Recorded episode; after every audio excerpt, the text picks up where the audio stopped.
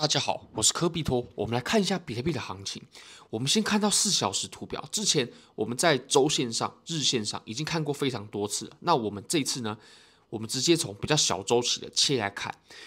四小时呢，我们可以发现啊，第一个是我们这三段上涨的幅度啊，它已经在越来越小了。那么如果我们有观察 MACD 的话，把它量化，就可以发现我们现在其实已经出现了双重背离了。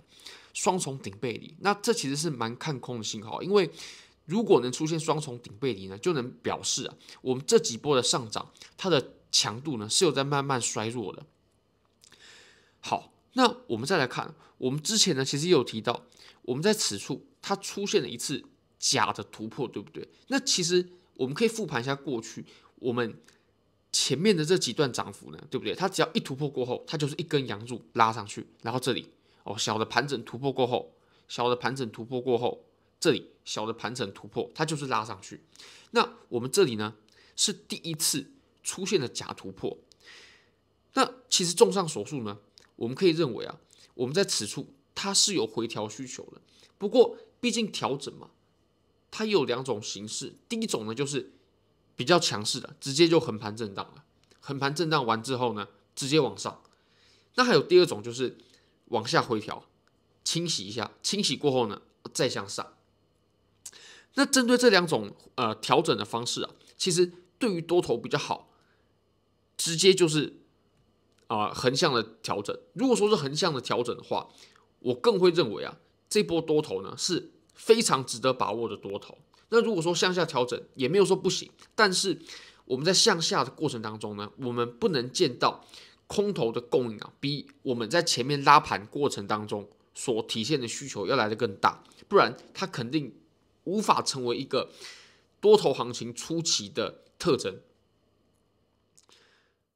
那大家都知道，我们会在我们东八区二月二号的时候，我现在在呃雪梨，大陆好像叫做悉尼 （Sydney），嗯，在澳洲，所以我比。在东八区的各位呢，要快三个小时。那我们会在东八区时间的二月二号凌晨三点，也就是呢，就以现在的时间算，在六个小时又四十分钟过后，我们会迎来下一次的呃加息会议。那么到时候其实基本上就是加息呃一码，不过美联储它的。态度是什么？绝对会非常严重的影响到这个盘面。那在此时此刻呢，我之前是持有多单嘛，那现那现在就选择先把它给对冲掉，规避一下风险了。尤其现在盘面呢，又有可能出现我们刚说的有回调的需求。我们再来看一下以太坊对上比特币的图表吧。啊，那其实这个图表呢，我认为有有一个小地方可以跟大家分享。我们可以发现啊，在四小时图上。以太坊对上比特币呢，一直都在走空头趋势。这是就自从我们这一波上涨以来，基本上都是这样的。就是上涨的时候呢，比特币涨得比较多；下跌的时候，以太坊跌得比较多。好，那现在呢，我们的汇率啊来到此处，其实已经出现了一个下降三角。那下降三角，这个是有在教科书当中有出现的。不过呢，我们也可以来解读一下。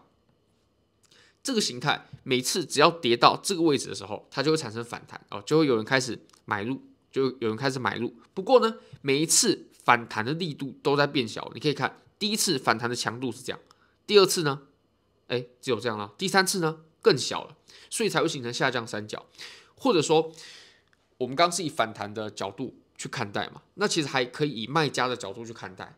一开始呢，哎，大家都选择在这个位置买，所以。它就形成阻力了，在比较高的位置卖。那现在呢？它反弹上来，哇，大家就急着卖了，大家就没有到原本的位置就急着卖出去了。那后来又反弹，大家更急着卖了。那么通常这种形态啊，在教科书上就是，然后就朝着原本的方向去运行，也就是这种形态呢，它是一个中继的形态，通常是走这样子的。所以如果啊、呃，大家现在手上啊。毕竟这个是短周期嘛，如果你是持有以太坊的多单的话，那啊、呃，相对于比特币的多单来说呢，风险要更高。好，最后呢，我们再来看一下以太坊的状况。那以太坊的状况呢，啊、其实跟之前差不多，不过我们的行情毕竟又多走了几根嘛，那我们可以再重新把它定义一下。我们之前其实有看到这个位置，它已经出现了头肩了，头肩形态。不过头肩嘛，还是要等它跌破这个颈线，这个形态呢才会发酵。现在还是还是没有发酵的，它还在颈线上面呢获得支撑。我们可以发现，OK，这个位置它有获得支撑。那如果说这个颈线被破掉了，我们这个回调呢，它就会开始加剧了，就不会像我们之前这样子，基本上是很横向的回调，它就会有加剧的这种下跌出现。最重要的，我当然还会认为是，呃，我们在二月二号美联储它究竟是鹰还是鸽，它的发言。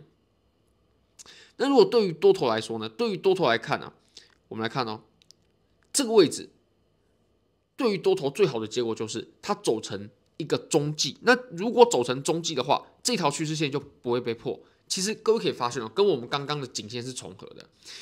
不过这种趋势线嘛，它毕竟是斜的，我们还是要找一个比较明确的参考点，比较有效。那我会认为现在最重要的参考点是在这里，也就是大概大概在一五一七的位置。如果我们根据币安的现货的话，大概是在一五一八这个位置左右。如果这个位置被跌破，一五一八被跌破的话，那我相信我们会有。更深度的回调出现，所以大家嗯，现在真的要小心一点。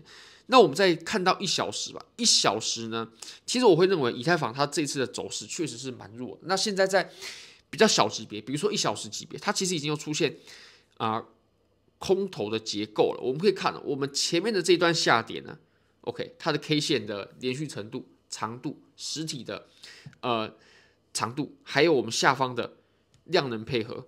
是绝对比我们在后面发生的反弹啊要来的更强劲，对吧？我们可以发现，无论从量能，无论从 K 线的强势程度，都是如此的。那这个时候，我们就可以画一个有趣的东西了，就是斐波那契。我们可以发现哦，它这一波反弹呢，其实是达到了零点五的位置。OK，达到零点五的位置，大概在零点五的位置嘛，然后又继续向下了。现在呢，在小级别上，一小时级别已经有嗯空头的结构出现了。不过它会不会扩大呢？我相信最终的决定权呢，还是看我们头肩的颈线有没有被破。嗯，好，非常感谢各位，非常欢迎各位可以帮我的影片点赞、订阅、分享、开启小铃铛，就是对我最大的支持。真的非常感谢各位，拜拜。